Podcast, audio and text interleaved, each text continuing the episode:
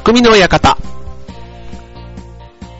今週も始まりました、匠の館。パーソナリティの川崎匠です。調和表 .com の協力でオンエアしております。はい、えー、4月もね、下旬に差し掛かり、ね、新入生、新入社員の皆さんもね、えー、少しね、周りの環境に慣れてきたんじゃないかなって思う、そんな季節ですけどね。はい。ね、天気が良ければもうすっかりね、ポカポカ陽気で、ちょっとね、なんかもう春があっという間に終わっても、なんか、ね、初夏かね、そんな感じにもなる、ね、そんないいお天気も続いていますけどね。はい、皆さんいかがお過ごしでしょうか？ということでね、えー、まあこの春ね、いろんなね、そういう組織にね、え初めて入っていって、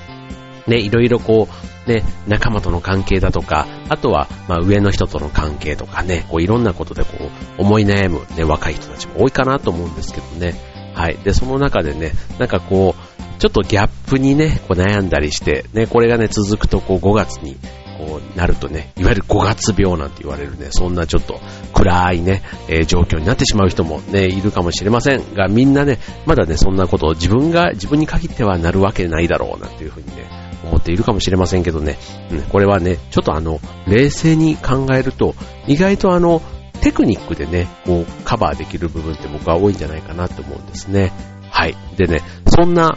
ね、えー、テクニックということで言うとね、あの、要は、こう、頭をよく見せる。みたいな。すごいなんかあの、ずるい話をしようとしてるみたいな感じなんですけど、あの、これね、頭がいいって言われる人っているじゃないですか、世の中で。で、あの、まあ、当然ね、勉強ができる、まあ、偏差値が高いっていうね、まあ、学生の時にはそれを頭がいいっていうふうに言われていましたけども、まあ、社会人で言うね、頭がいいってどんな人？っていうとね、あとまあ、それ大学生でもいいと思います。大学生も、ま、入試でね、入ってくるまでは当然あの、ね、予備校とか高校とかね、そういうところでは当然頭がいいっていうふうに言われてた人たちがそういういい大学と言われるね、偏差値が高い大学に入ってきてたりするわけですけども、今度そのね、同じね、こう、能力というかね、こう偏差値の高さの人たちが入ってきてる中で、ね、今度ね、頭がいいっていうのは誰も別に勉強ができるっていうことだけは頭がいいっていうのは意外と言ってくれなくてですね、うん、そのね、頭がいいって言われる人のポイントってやっぱあると思うんですね。はい。で、その、頭がいいって言われるそのポイントですけども、うん、まあ何かっていう話なんですけども、よくあの、こう、論理的とかっていうところ結構重要なんですね。あとね、まあ、視野が広い。ね、こう、部活とか入っても、こう、で、その問題があった時にそこだけにこうガーッとね、熱くなっちゃう人。ね、そういうことではなくて視野の広さ。あとね、えっと、問題を掘り下げる深い考え。ね、そういうところを持ってる人っていうのはね、大体こう頭がいいって言われたりするんですね。はい。で、この頭がいいね、えー、まあ、勉強というかね、訓練すると意外と身につくんですね。はい。今日はそのポイントでお伝えしたいと思います。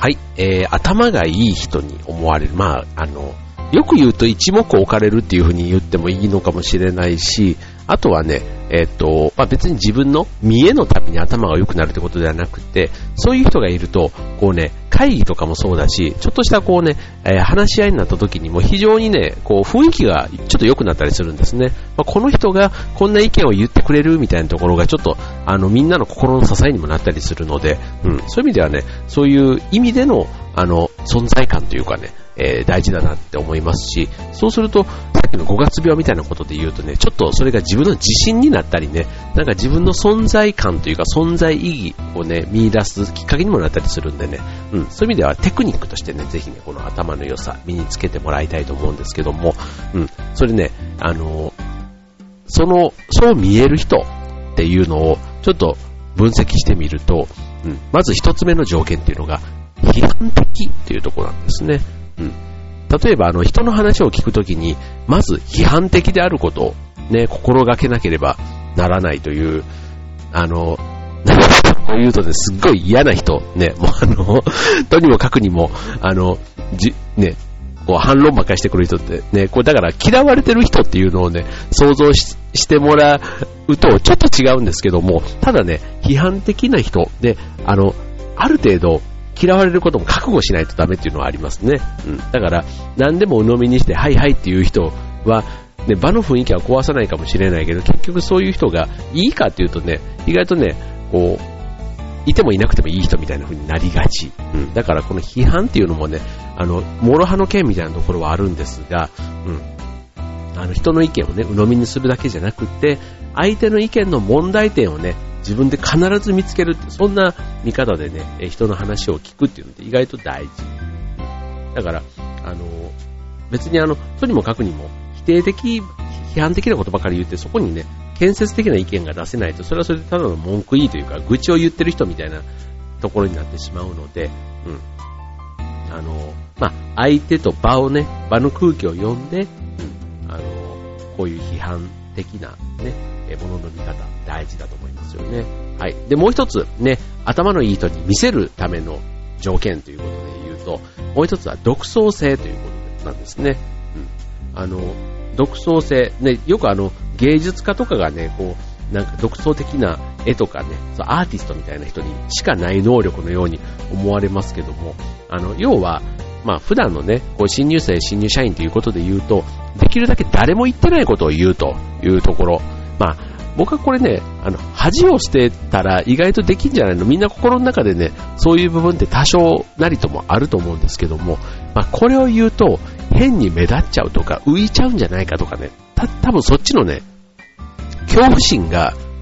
この独創性をね、邪魔してるんだなって僕は思うんですね。そう、だから結構子供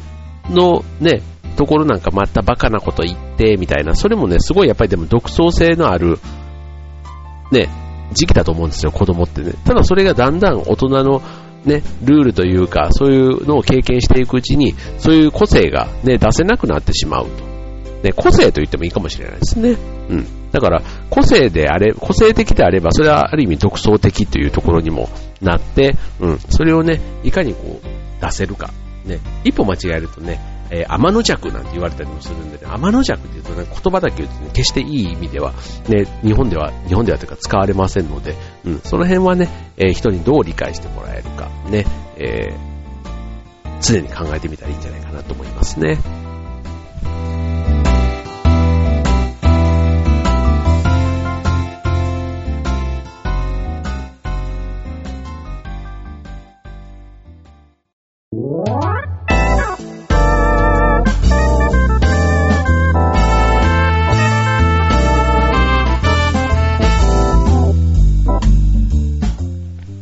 ということで、今週の匠の方、頭のいい人という、そんなね、えっと、ちょっと、いやらしいタイトルでお送りしていますけども、はい、えー、批判的と独創的、ね、これだけね、あったらもうなんか友達がいなくなるんじゃないかなって思っちゃうんですけども、あの、まあ、これね、えっ、と、テクニックっていう話をしてますけども、まあ、ぶっつけ本番でね、発揮するというよりも、まあ、普段から、ね、こういうことをね、えー、発想として、ね、要は、頭の中の引き出しをね、増やすような感覚で、まあ、訓練していくといいんじゃないかなと思うんですね。うん。で、それで、まあ一番手っ取り早いやり方をね、今日はちょっといくつかご紹介したいと思うんですけどね。まず一つ、えー、新聞や雑誌の投書欄と喧嘩をしてみるということで。まあ喧嘩をするってのは本当に喧嘩をするわけじゃない、なくて、あの、で、よく新聞とかでもこう読者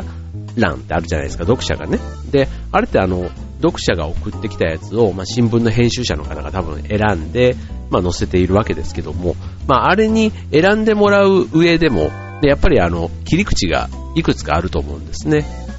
うん。で、なんか誰でも思うようなことを書いても、多分それはね、あの、紙面上には登場しなくてですね、やっぱりそこにピリッとね、聞いた、なんかその、話の切り口でもいいですし、うん。で、そこにね、また、ああ、なるほどね、そういう見方もあるよねっていうふうに思わせるような、で、そんなのがやっぱりね、新聞の価値を結局上げることにもつながるわけですから、うん、そういうのがきっと選ばれて、ああいうコラムみたいなところには登場するんだろうな、なんていうふうには思うんですけども、はい。ということでね、え、っと、新聞の雑誌の図書欄ということで、うん、なんか自分の考えを、で、そこで持った時に、この考えはどうだろうとかね、うん、あ、なるほどって、もしもこれは叶わないって思った時には、そのね、いろんなこう掲載されている切り口を自分のね、引き出しの中の一つに、まあ、真似をする。ね、そんなことでもね、これ、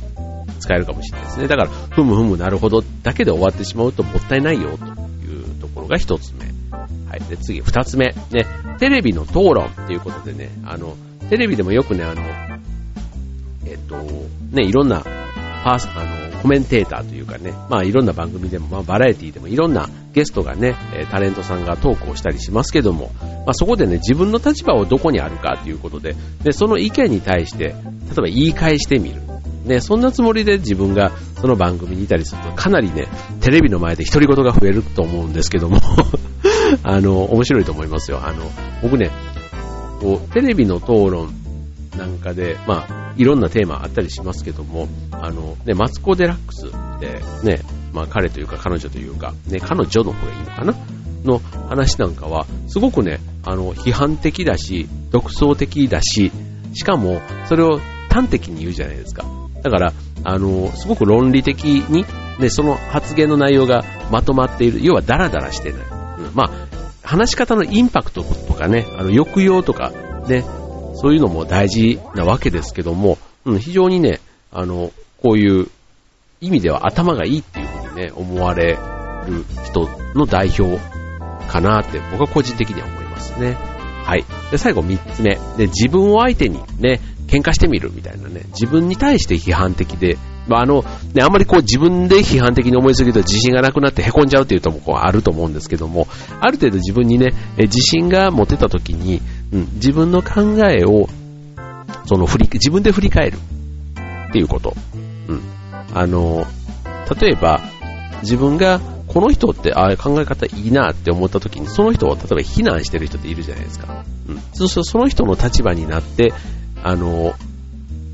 考えてみるっていうことなんですね。うん。だから、うん、なんでこの人は自分と違う意見を言ってるんだろうみたいな。うん、そういう立場で物事を考えてみるっていうと、まあ本当にまたそれはそれで頭がね、お二つこう切り替えた発想で見れるということになるんですね。あの、僕、よく例えばあの、文書とか作ったり、メールとかでもいいんですけど、ここぞっていうようなメールを打つときなんかは、ちょっと一日寝かしてみるんですね。うん。で、翌日にそのメールを読んでみると、意外と自分の言いたいことばっかりダラダラダラダラ書いてあって、これ読んだらちょっと退屈というかもう読み疲れちゃうな、みたいな風に思った時に、意外とそれをね、そこで修正かけると、3分の1ぐらい削れたりするんです。はい。ね、そんな、あの、文章の見直し。まあ、それは自分のね、書いたものをね、そういう否定してみる。自分と喧嘩してみる。ね、そんなやり方も僕はいいんじゃないかなって思いますよ。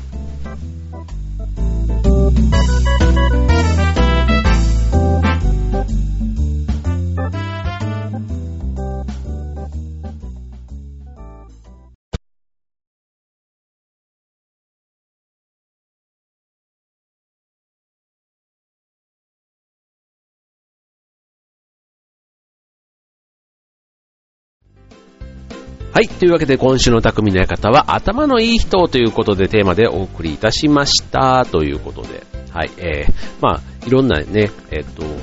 まあ、思い悩む新入生、新入社員ね、そんな時期もあっていいと思うんです。後になって振り返ればね、それも大したことなかったなって多分ね、得てしてそう思うんですけど、まあ、今はね、悩めることも幸せだと思って、ね、いろいろこうぶつかってね、えー、考えてみてくださいということでね、あの話違うんですけど、昨日ね、えっ、ー、と、池上本門寺というね、お寺にですね、昨日というか、まあ、えっ、ー、とですね、はい、え池上本門寺というお寺にね、役よけに行ってきたんですね。僕今年は翻訳なんですけど、うん、それで、まあ、今更じゃないですけど、行ってきたんですけど、さすがにね、もう年もね、えっ、と、4分の1も過ぎれば、あの